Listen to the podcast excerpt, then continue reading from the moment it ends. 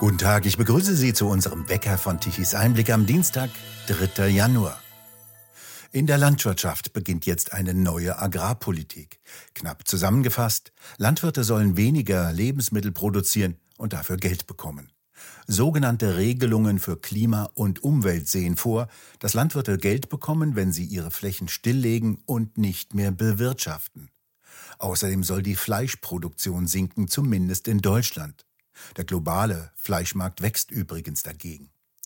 Wir reden mit Landwirt Anthony Lee über die Lage in der Landwirtschaft zu Beginn des neuen Jahres. Herr Lee, zunächst die Frage, sind Sie eigentlich süchtig? Das hat ja gerade Sarah Wiener allen Landwirten unterstellt, die konventionell arbeiten. Die seien süchtig nach chemischen Mitteln, etwa nach dem Motto, was dem Junkie seine Nadel ist, dem Landwirt seine Feldspritze.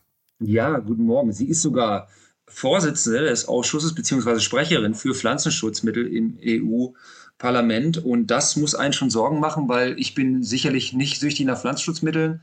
Wir als Landwirte versuchen natürlich möglichst wenig davon einzusetzen, allein schon aus ökonomischen, aber natürlich auch aus ökologischer Sicht, weil diese Mittel sehr, sehr teuer sind. Und wir haben ja auch schon unheimlich viel reduziert. Wir haben es geschafft, in den letzten zehn Jahren 35 Prozent einzusparen. Das wird leider immer vergessen, dass man also in der Landwirtschaft auch durchaus Erfolge nachzuweisen hat. Aber das muss einem schon Angst machen, weil dem Menschen ist anscheinend auch nicht klar und eine Frau Wiener anscheinend auch nicht, was Pflanzenschutzmittel eigentlich, wofür die da sind. Also sie sind ja dafür da, um die Ernten zu schützen und Erträge abzusichern. Aber ähm, das ist, ich weiß nicht, wenn man solchen Menschen das noch erklären muss, dass diese Mittel halt Hunger leiden, ähm, hungerleidende Menschen ja nun mal das Leiden erlösen oder lindern kann, dann ist das schon, dann fängt man ja wirklich bei ganz, bei, bei Null an. Das macht mir wirklich Angst. Und das sagt ja ausgerechnet eine Sarah Wiener, die als sogenannte TV-Köchin bekannt wurde, zahllose Lokale eröffnete und wieder schloss, Restaurants in der Mercedes-Welt übernahm. Mercedes kündigte ihr allerdings wieder wegen Verstößen gegen soziale Standards für Angestellte für einige Betriebe meldete sie Insolvenz an und seit einiger Zeit sitzt sie für die österreichischen Grünen als Abgeordnete im Europäischen Parlament. Sarah Wiener betreibt auch einen sogenannten Ökobetrieb in Brandenburg, offenkundig mit nicht so überzeugendem wirtschaftlichen Erfolg. Und eine solche Abgeordnete wirft jetzt den Bauern Sucht vor. Aber man kann die Zahlen ja offen, sind ja alle offen, man kann die alle googeln. Also ich meine, sie kritisiert ja auch die Agrarsubventionen. Ich meine, ich wäre auch dafür, dass wir die abschaffen. Es wäre schön, wenn die Landwirte einfach von ihrem Verkauf der Produkte leben könnten, so wie andere, ähm, ich sag mal, Mittelständler das auch können. Aber Frau Wiener hat ja 317.000 Euro Subvention erhalten, wenn man so will, also Agrarprämie und hat zwar 200.000 Euro Verlust äh, äh, ausgewiesen, der Betrieb. Das muss er auch erstmal hinkriegen.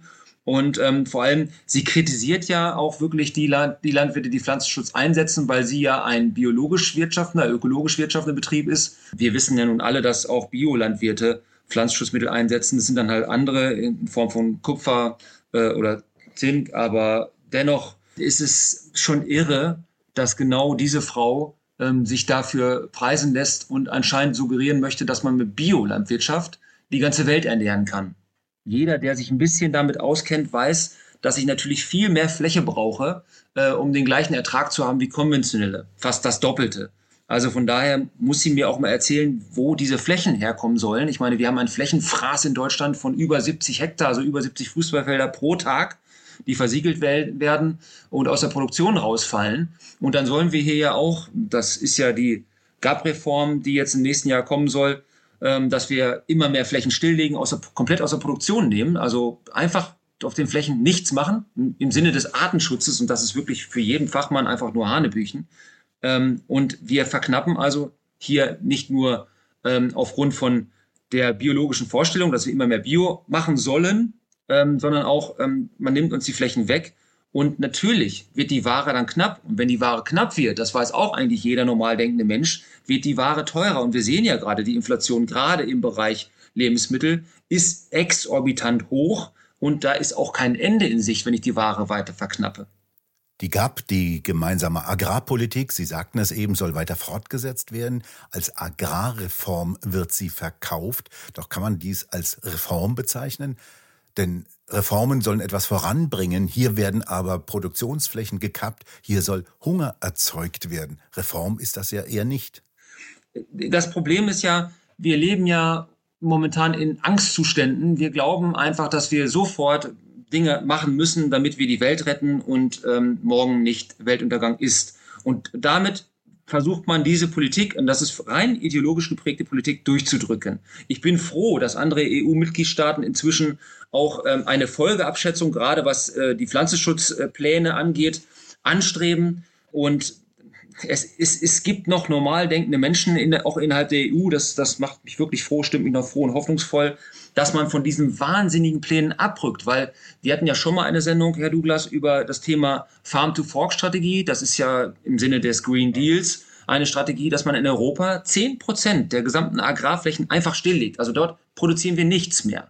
Und ähm, dann 25 Prozent auf Bio umstellen. Und wir wissen ja, ich habe es ja gerade erklärt, dass wir da viel weniger ernten dann. Wir können auch Pech haben und gar nichts ernten. Das sind wir auch nicht mehr gewohnt, so ein bisschen ernten mal, was, äh, was es auf dieser Welt immer noch gibt. Und wir werden uns dann auf der Welt irgendwo anders bedienen. Und gerade jetzt, wo vor zwei Wochen kam ein Herz für Kinder, wo man alle, wo alle Gäste dort natürlich vollkommen zu Recht auch auf den Hunger hingewiesen haben, wie Herr Guterres sagt, dass fast eine Milliarde Menschen akut Hunger leiden. Und wir stoppen die Produktion. Jeder klar denkende Mensch würde doch sagen, wir müssen jetzt wirklich zusehen, dass wir autark werden hier in Europa und nichts importieren, und um anderen was wegzunehmen. Natürlich gilt das nicht für jedes Produkt, das ist mir auch klar. Aber Produkte, die wir hier auf Gunststandorten, auf besten Standorten, wo uns die ganze Welt drum beneidet, dass wir die hier selber anbauen, das muss doch eigentlich normal Common Sense sein, wie der Engländer sagen würde. Das ist doch eigentlich vollkommen logisch. Wie sieht denn die Lage auf dem Weltmarkt für Getreide aus? China kauft ja, so scheint es, fast alles auf, alle Weizenmärkte der Welt leer. In der Ukraine ist die Ernte drastisch geringer ausgefallen.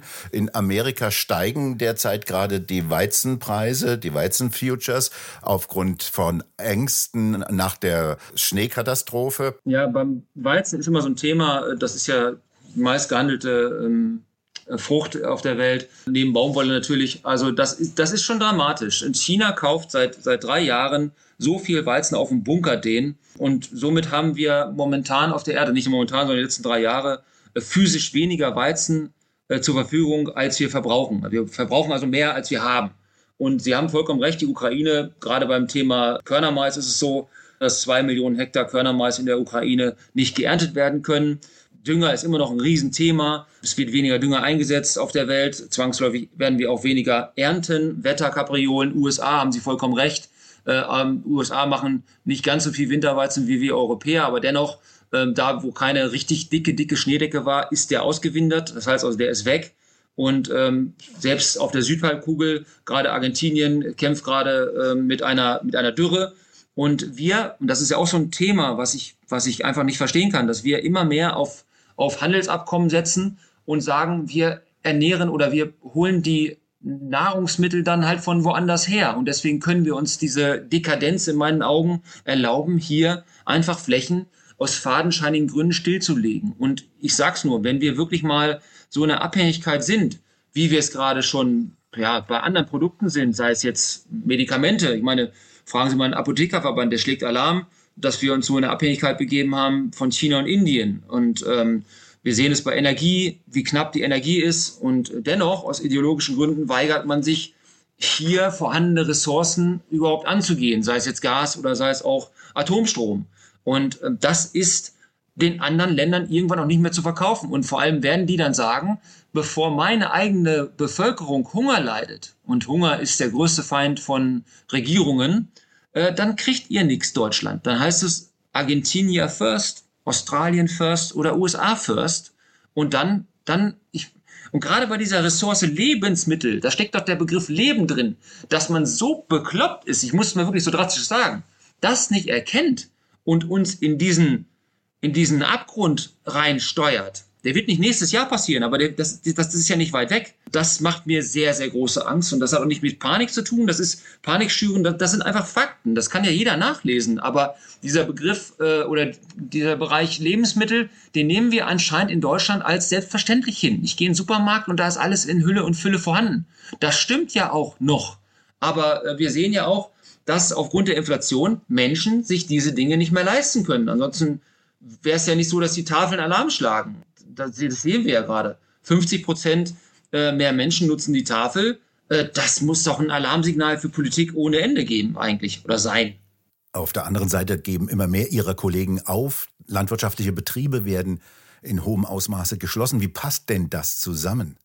Ja, auch wieder katastrophal. Ich muss es leider sagen. Ich, ich habe ich hab für Sie heute leider nichts Positives, Herr Douglas. Aber das sind alles auch wieder offizielle Zahlen. 2000 Schweinemastbetriebe haben in Deutschland im letzten Jahr zugemacht. Wirklich, die sind nie wieder da und die kommen auch nicht wieder. Die können wir nicht mal eben wie ein Kohlekraftwerk dann äh, ans Netz nehmen. Die sind einfach weg. Äh, und ähm, das sind Generationenbetriebe. Und was meinen Sie denn, was, was, was wir mitmachen hier? Auch die, die dramatischen Szenen, wenn dann halt jemand ein zwölf Generationen Betrieb einfach still macht. Wissen Sie, und ich, es gibt ja in Deutschland leider keine Untersuchung, was die Suizidrate auch gerade bei Landwirten angeht. In Frankreich macht man das. Da hat man pro Jahr über 300. Und ähm, wie viele von uns in, in ärztlicher Behandlung in psychologischer Behandlung, das interessiert keinen. Und ich sage ja, gerade die Hand, die uns füttert, so, so wegzuschlagen, das ist für mich vollkommen irre. Und ich meine, wenn Sie mal den Supermarkt gehen, gucken, was Milchprodukte angeht, Käse, Quark, die sind natürlich sehr, sehr teuer, weil zwangsläufig für uns Landwirte ähm, das auch alles teurer geworden ist. Energiekosten ist da ein Riesenthema, Mindestlohn ist auch ein äh, äh, Thema.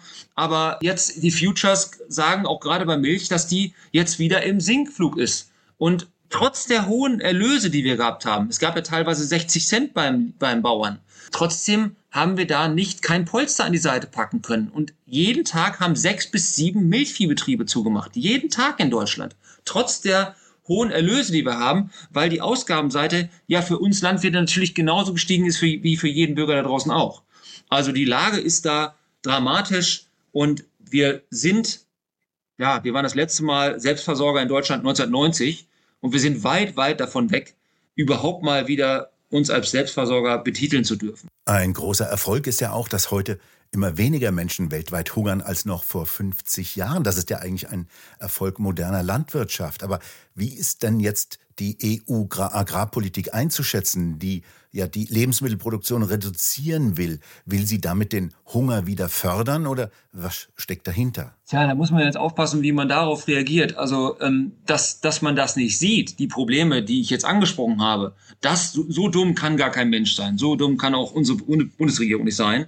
Aber es muss ja wenigstens bedingter Vorsatz dahinter stecken oder zumindest ist es denen dann egal ich sagte ja gerade, wir reden hier von einer, ein, ein, einer Fläche, die wir in Europa stilllegen, von acht Millionen Hektar. Ein Hektar sind 10.000 Quadratmeter, die im Zuge der Farm-to-Fork-Strategie bis 2030 hier stillgelegt werden sollen. Und wenn wir dann halt diesen Pflanzenschutz verzichten, was meinen Sie denn, wie viel Millionen Tonnen Lebensmittel wir dann weniger produzieren? Das ist ja nicht nur bei Getreide so, das ist ja bei vegetarischen Produkten genauso.